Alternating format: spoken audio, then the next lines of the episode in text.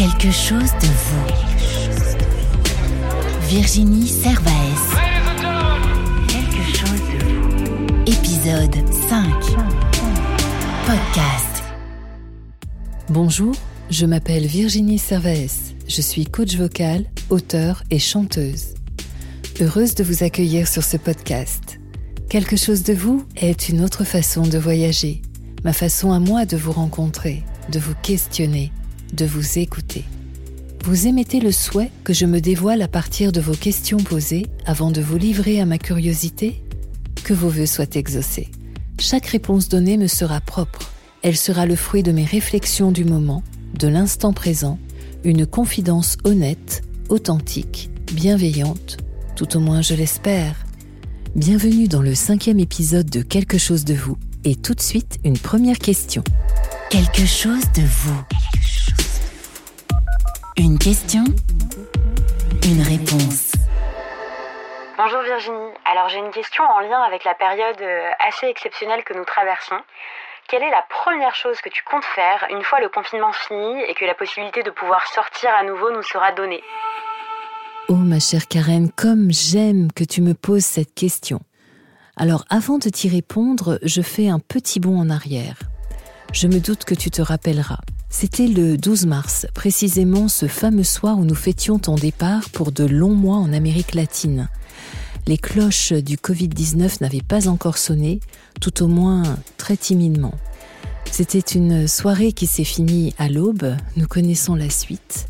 Le 14 mars au soir, tous les restaurants, bars, boîtes de nuit, enfin tous les lieux publics recevaient l'ordre de fermer boutiques pour une durée indéterminée. Le 17 mars, un confinement sans demi-mesure était annoncé pour tout le pays. Et puis, bien, depuis, presque deux mois ont passé. Deux mois que j'ai pris pour ma part comme deux mois de réflexions intenses. Un tourbillon de questions qui, aujourd'hui, pour certaines, cherchent encore leurs réponses. Ai-je fait assez de ménage, de place, d'espace pour accueillir le nouveau?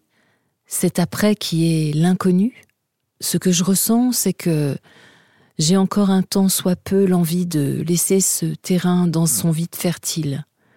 Je n'ai pas envie de le remplir euh, de ce que je connais déjà, et je me dis que sinon ce serait le piège. Car le 11 mai n'est pas comme avant. Je le vois comme une nouvelle naissance, dans un nouveau monde. Cela n'a rien de visionnaire, c'est une réalité qui s'impose d'elle-même.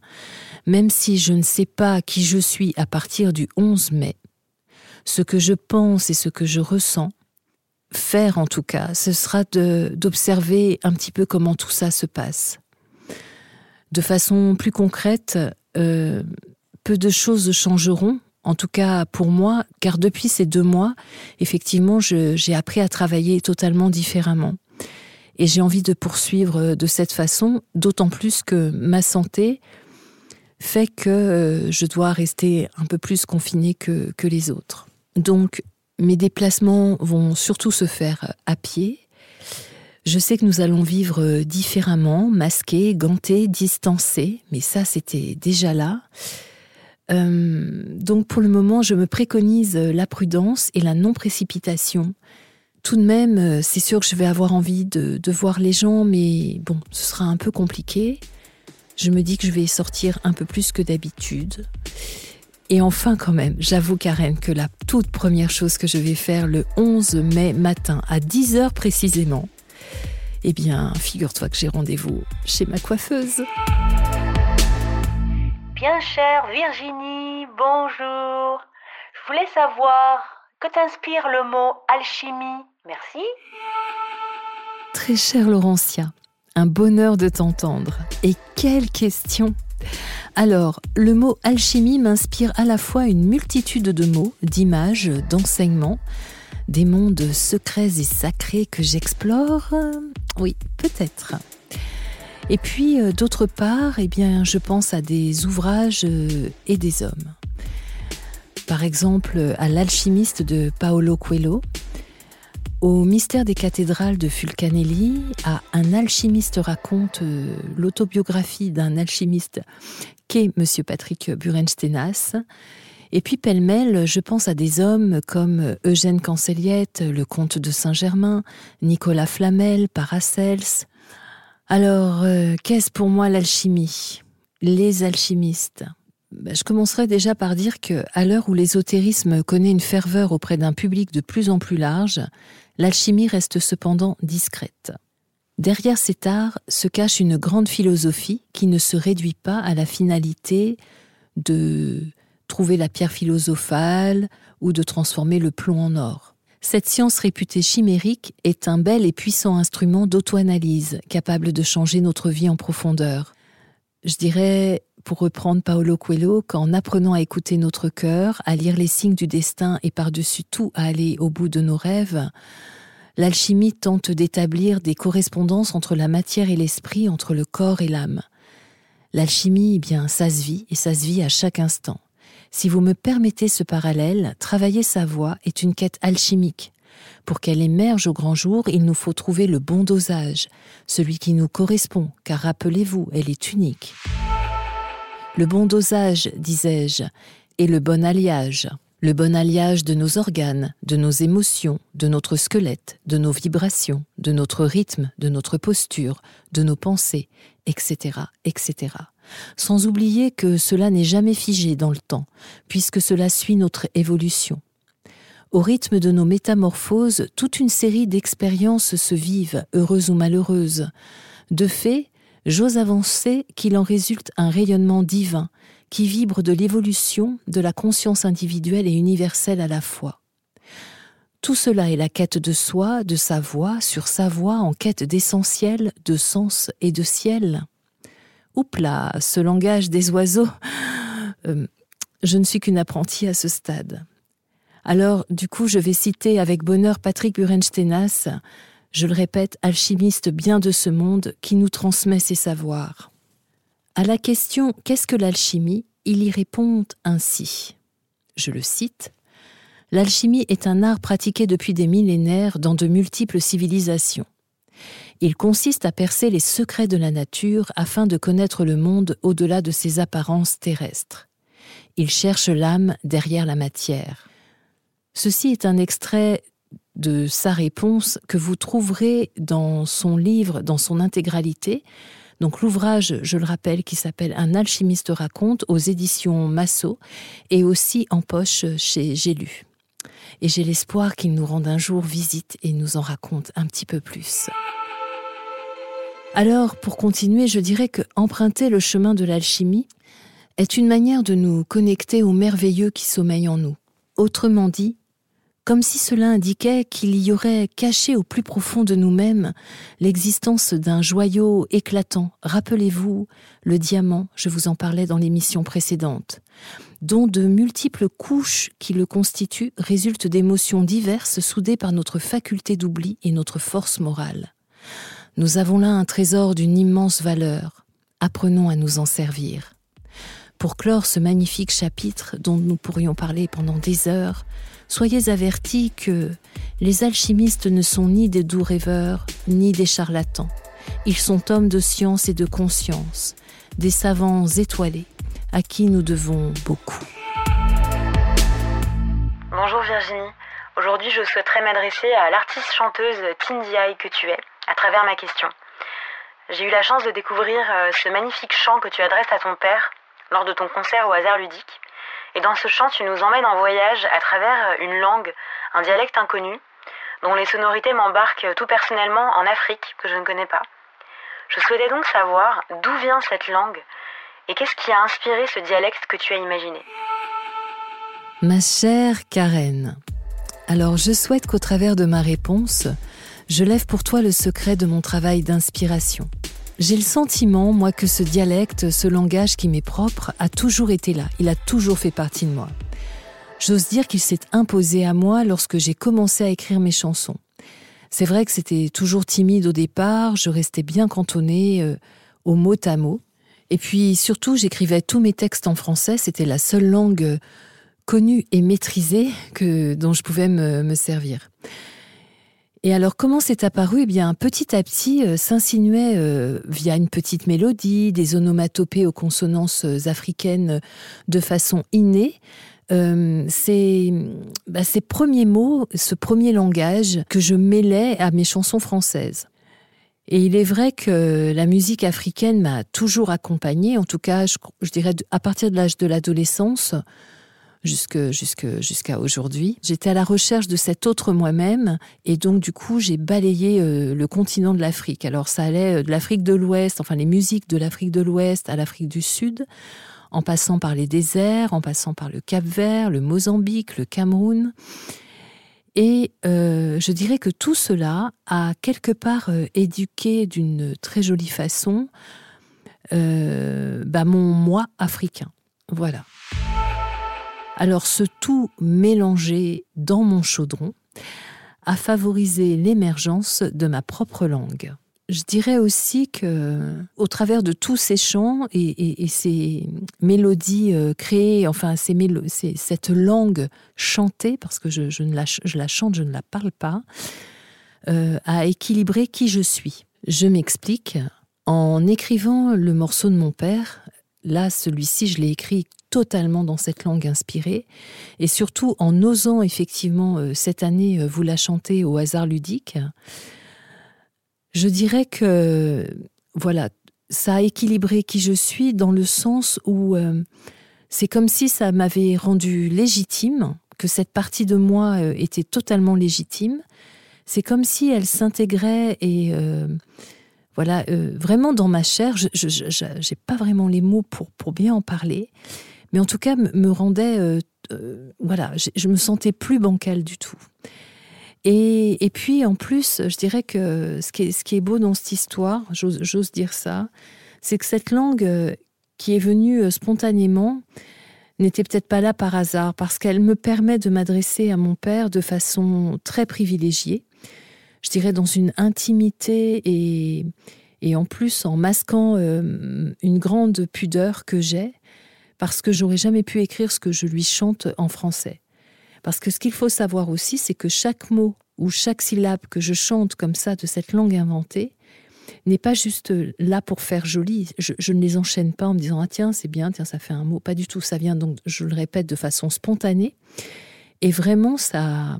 Bah, je dirais que c'est ce qui est formidable, c'est que ça, ça, me, ça me donne des moments privilégiés avec cette autre partie de moi-même, je le répète, avec mon père, et, euh, et, par, et par ce biais, eh bien, euh, j'ose euh, lui exprimer toutes mes émotions. sachez qu'il y a autant de colère que de joie, mes reproches du fait de son absence, tout en le remerciant à la fois, et c'est le paradoxe, de ne pas avoir été là parce que ça me permet d'être qui je suis aujourd'hui. Donc aujourd'hui, j'apprécie intégrer cette, cette langue inspirée euh, dans, dans mes chants. Et pour conclure, je dirais que elle est évidence et cohérence dans ma vie. Et elle me fait du bien. Merci infiniment de toutes vos questions posées. Et même si nous passons en période déconfinée, je compte sur vous pour continuer à nous en adresser. Tout est expliqué juste après. Quelque chose de vous. Le jeu. Un petit rappel pour le jeu, il vous suffit juste de m'adresser vos questions à l'adresse mail suivante, tout attaché et en minuscule quelque chose de vous gmail.com, quelque chose de vous gmail.com. L'un d'entre vous remportera mon livre Trouver sa voie et faire son chemin aux éditions Erol, que je lui adresserai après avoir sélectionné sa question. Quelque chose de vous et de votre voix. Aujourd'hui, dans Quelque chose de vous, j'ai le plaisir de recevoir Ocheng Oriema, notre premier artiste chanteur, auteur, compositeur normand. Alors je vais vous parler d'Ocheng en quelques mots. Sachez qu'il a commencé son chemin d'artiste au lycée en tant que batteur et chanteur du groupe Papam Faya, rebaptisé PFP en 2013.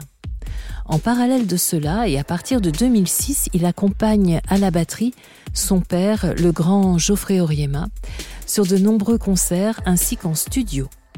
Alors, quelques lieux marquants, le festival Les Percussions du Monde, l'émission télé One Shot Note sur Arte. Avec Papam Faya, ils sont également les invités de l'émission de France Inter Sous les étoiles exactement de Serge Levaillant. Et puis en 2017, il enregistre avec PFP son nouveau morceau qui s'appelle When Your Mind Is Down, When Your Mind Is Down, pardon, dans le célèbre studio de Peter Gabriel, Real World, rien que ça. En 2018, nouvelle route en solo, tout autant ponctuée de concerts acoustiques. Il fera ainsi la première partie de Julien Doré. Il enregistrera un nouvel EP. En janvier 2020, il ouvre la septième édition de Tendance Live à Nova à Alençon. À cette occasion, il assure la première partie de Trio, Deluxe, Les Frangines, etc. En février 2020, il sort son tout premier EP en solo, Chemical Love. J'ajoute Cheng fait partie de ces beaux artistes talentueux qui, au-delà de porter un bien joli nom, décident pour mieux le servir de le faire résonner à son diapason, d'avancer au rythme sage de son intuition, avec patience, humilité et sincérité, en appréciant chaque petit bonheur déposé sur sa route. Cher Cheng, bonjour. Salut Virginie. Alors, que nous dit votre voix de vous? Qu'a-t-elle envie d'exprimer dans l'instant? Votre météo, en quelque sorte? Alors, ma météo émotionnelle, en quelque sorte, c'est... Euh, bah, c'est un peu particulier parce qu'on vit de toute façon une situation particulière, une situation qui est inédite. Et euh, au début de ce confinement, euh, j'ai eu, j'ai eu pas mal de jours, quelques semaines, où, où j'étais pas inspiré. C'est-à-dire que j'arrivais pas à pondre quelque chose, rien venait, donc c'était un petit peu, euh, pas dire inquiétant, mais assez frustrant. Mais je pense qu'il faut aussi le temps que qu'on emmagasine aussi tout ce qu'on est en train de vivre là. C'est pour ma part, c'est un peu compliqué d'écrire sur ce qu'on est en train de vivre là parce qu'on est encore dedans et euh, on sait pas encore pour combien de temps. Mais euh, voilà, j'ai eu j'ai eu des semaines comme ça et, ensuite ça s'est débloqué. Je me suis un peu reconcentré sur ma façon de travailler et euh, c'est revenu. Il y a des choses qui sont revenues, il y a des mécanismes qui sont revenus, donc ça c'était plutôt euh, plutôt cool. Et puis ensuite, bah il y a des jours avec, il y a des jours sans, il y a des jours avec avec du moral, des d'autres jours où il y en a moins. Mais ce qui rend le truc assez particulier, c'est de ne pas trop pouvoir se projeter et de ne pas savoir en fait euh, où on va finalement. Donc euh, c'est un peu des montagnes russes, mais euh, mais on mais on fait avec parce qu'on n'a pas le choix et et, on, et je pense que malgré tout on emmagasine tout ça et ça quand on essaie de créer des choses ou pour la suite pour créer des choses ça peut nous inspirer ça peut nous inspirer moi qui aime bien m'inspirer de ben de situations particulière pour parler de quand je quand j'écris des, des, chansons par exemple j'aime bien m'inspirer de situations euh, particulières des choses qui me sont arrivées ou que j'ai constatées. Je pense que ce qu'on vit là ce confinement là ça ça pourrait m'inspirer. Alors pas encore parce que comme je disais on est encore dedans quoi. On est c'est c'est c'est peut-être un peu trop frais. Mais quand tout ça sera un petit peu euh, digéré il y aura je pense qu'il y aura source à il y aura source à écrire des choses que l'inspiration soit avec vous, cher Cheng. Qu'observez-vous du monde extérieur? Quelle résonance et écho à votre monde intérieur?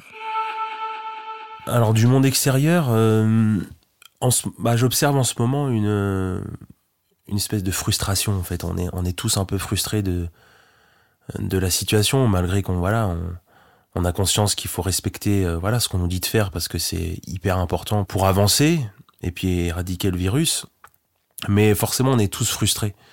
Frustrés de ne pas pouvoir sortir comme on veut, de ne pas voir nos proches, euh, nos potes, euh, ne pas pouvoir euh, même sortir, boire un verre ou faire les magasins, enfin des choses, voilà. des choses qu'on a l'habitude de faire au quotidien, mais... Et, du coup, c'est un, un, peu ça que j'observe, quoi, une espèce de frustration légitime. Mais je pense que il faut qu'on essaie de voir ça comme une. Je pense qu'il faut justement essayer de se, de reprendre conscience ou de prendre conscience de l'importance de toutes ces petites choses-là.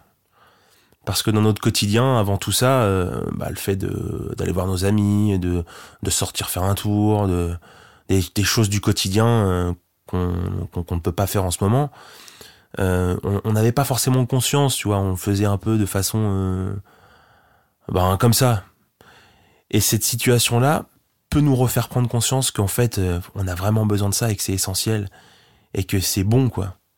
De, de, même juste aller boire un café, d'aller voir ses potes, de, de, de faire euh, une bouffe improvisée. De, enfin, je parle, voilà, des, je je suis quelqu'un qui aime assez les, les moments euh, conviviaux, en famille, entre amis, les trucs même improvisés, un resto, enfin, des trucs un peu comme ça. Et, et je pense qu'on doit euh, se servir de cette situation-là pour re- reprendre conscience de la valeur des choses, même des choses les plus simples. On sera peut-être moins blasé. Parce que c'est vrai que des fois, quand on a la tête dans le guidon, on est un peu blasé de tout, quoi. On est là, bon, ouais, tout nous paraît acquis et, normal, alors que non, ça devrait pas.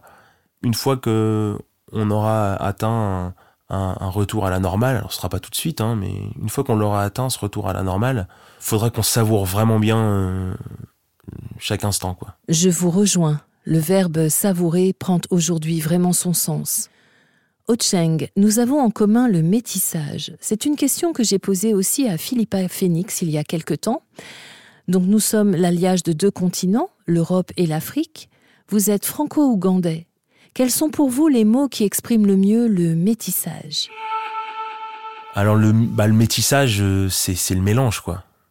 C'est ça, c'est euh, le mélange et c'est à travers ça qu'on se rend compte de la richesse que c'est de, de mélanger les choses et de l'importance que c'est.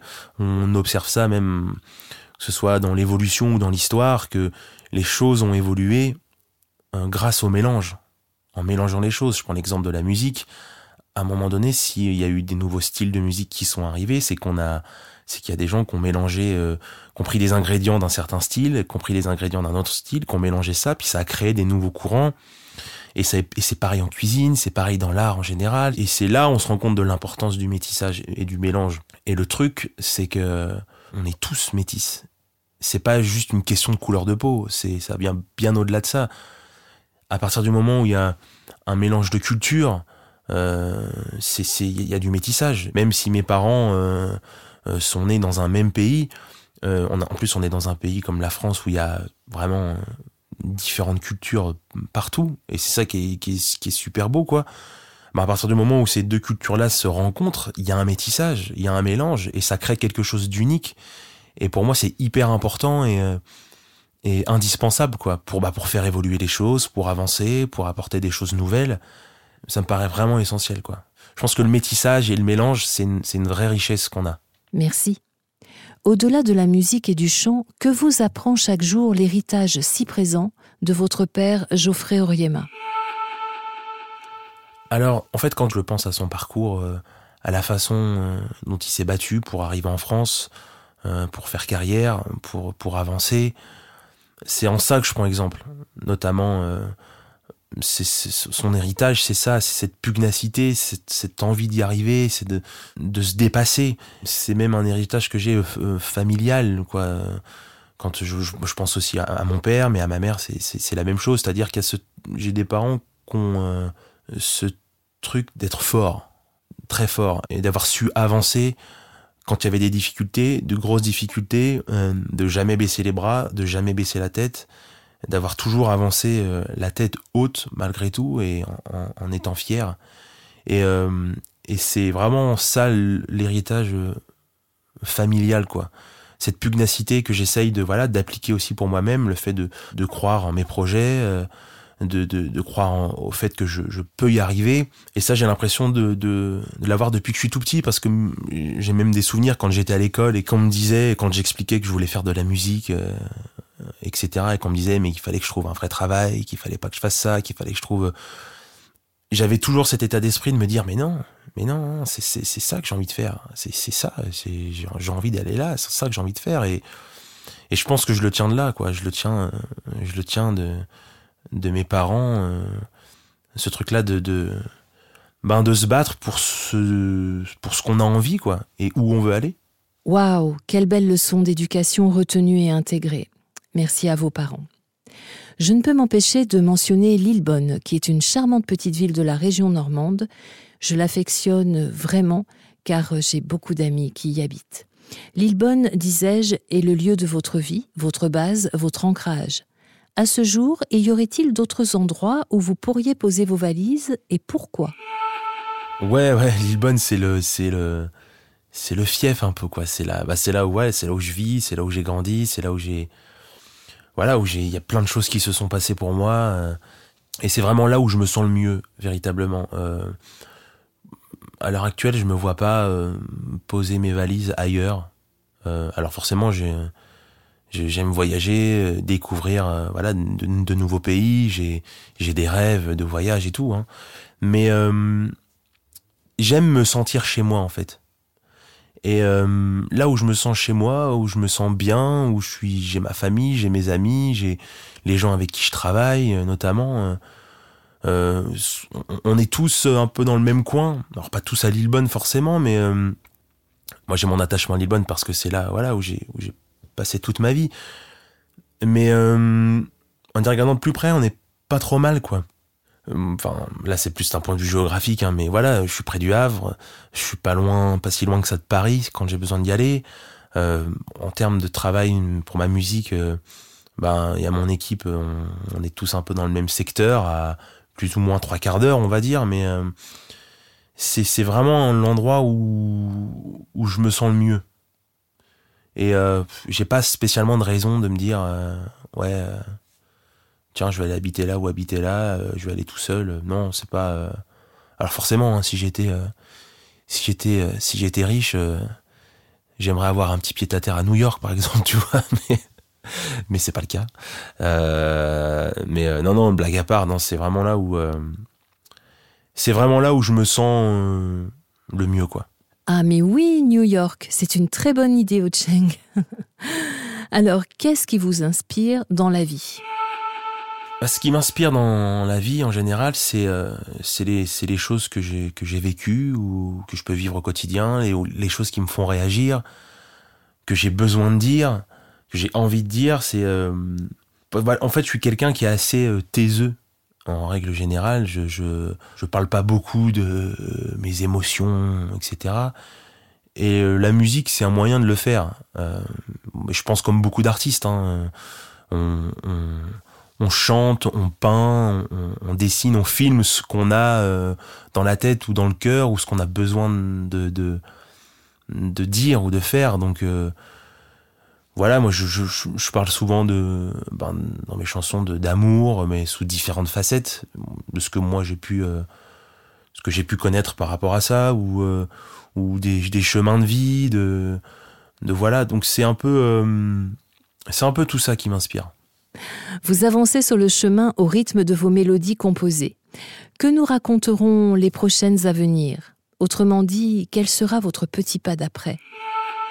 C'est un peu compliqué de, répondre à cette question-là euh, sur le fait de savoir qu'est-ce qui va sortir après, euh, quelle mélodie euh, sera la prochaine, parce qu'il y a plusieurs choses qui sont sur le feu en fait. On travaille pas mal avec mon équipe pendant le confinement, d'ailleurs mon équipe que j'embrasse très très fort. On travaille sur des nouvelles compos, des nouvelles mélodies, des nouvelles choses. Là, dernièrement, on a sorti des, des vidéos en format confiné, donc on était tous euh, chacun de, de chez soi.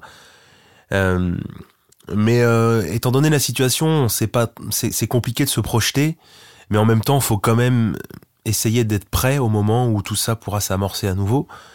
Mais le fait est qu'en tout cas, on travaille, on travaille encore beaucoup, on, on avance sur plein de belles choses et euh, on est toujours aussi motivé. Donc, euh, donc on s'adapte à cette situation parce qu'on parce qu'il faut, on n'a pas le choix. Mais euh, une fois que tout ça, voilà, la vie pourra reprendre à peu près normalement, on sera là et on sera, on sera bien prêt. J'ai hâte de déguster ce que vous avez mijoté pendant ce confinement. Alors mon cher Ocheng, le chant n'ayant aucun secret pour vous, laisseriez-vous un petit quelque chose de votre voix tintinabuler à nos oreilles? Alors du coup, je vais vous interpréter euh, un extrait de mon EP euh, avec le titre euh, Éclat. Plongé dans une nuit toxique avec toi, par tous tes gestes authentiques avec moi, le reflet de notre idylle planté là, pourquoi l'effacer? Comme ces rires planer au-dessus des lois tes éclats de vie m'ont rendu fou de joie. Je me souviens, toutes ces folies à faire rompre les nuits. N'y avait plus de doute à part le mien. Je t'en supplie, je t'en prie. Fais pas comme moi. La pierre étant trop fragile, c'est brisé là. Le miroir de nos envies en mille éclats. Nos espoirs auraient pu me dire de faire le bon choix.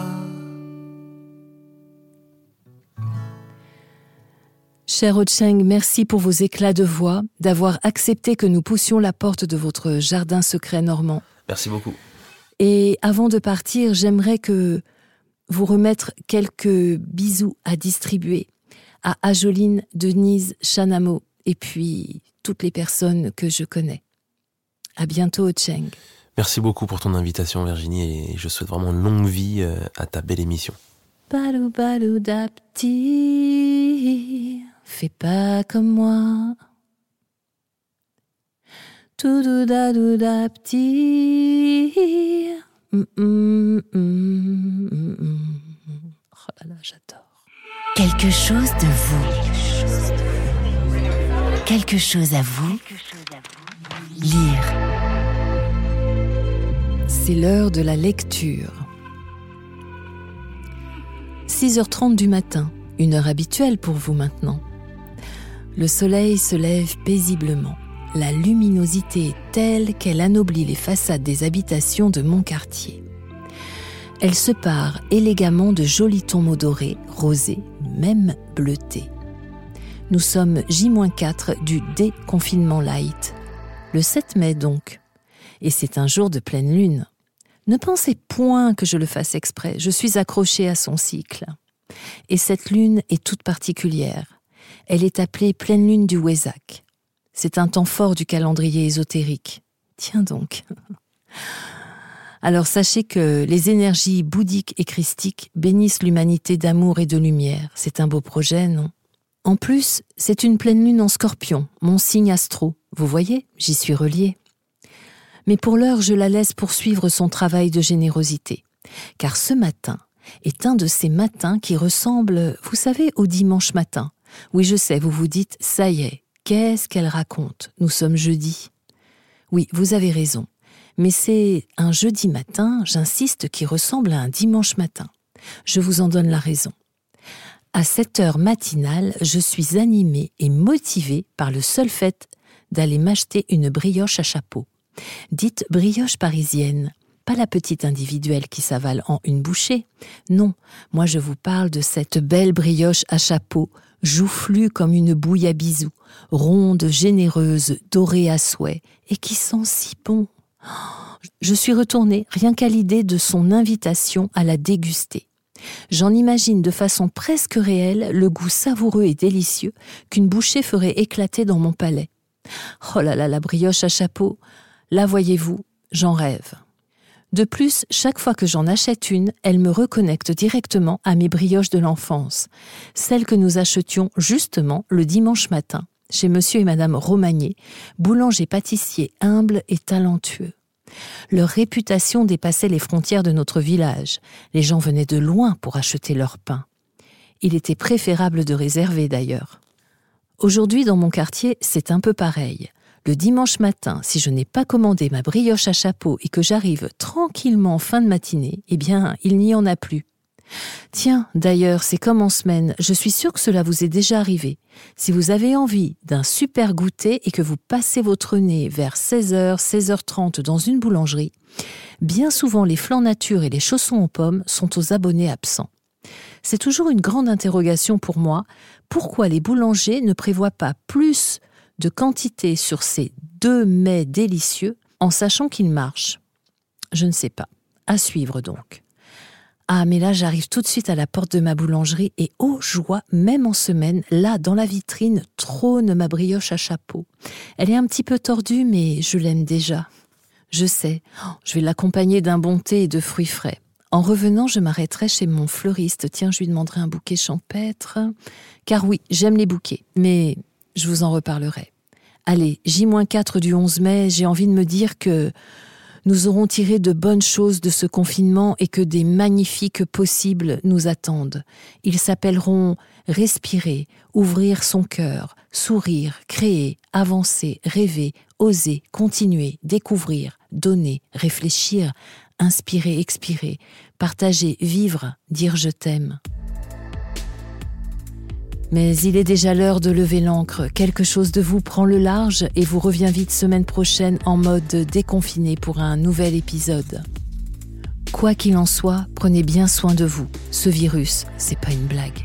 Quelque chose de vous. Podcast.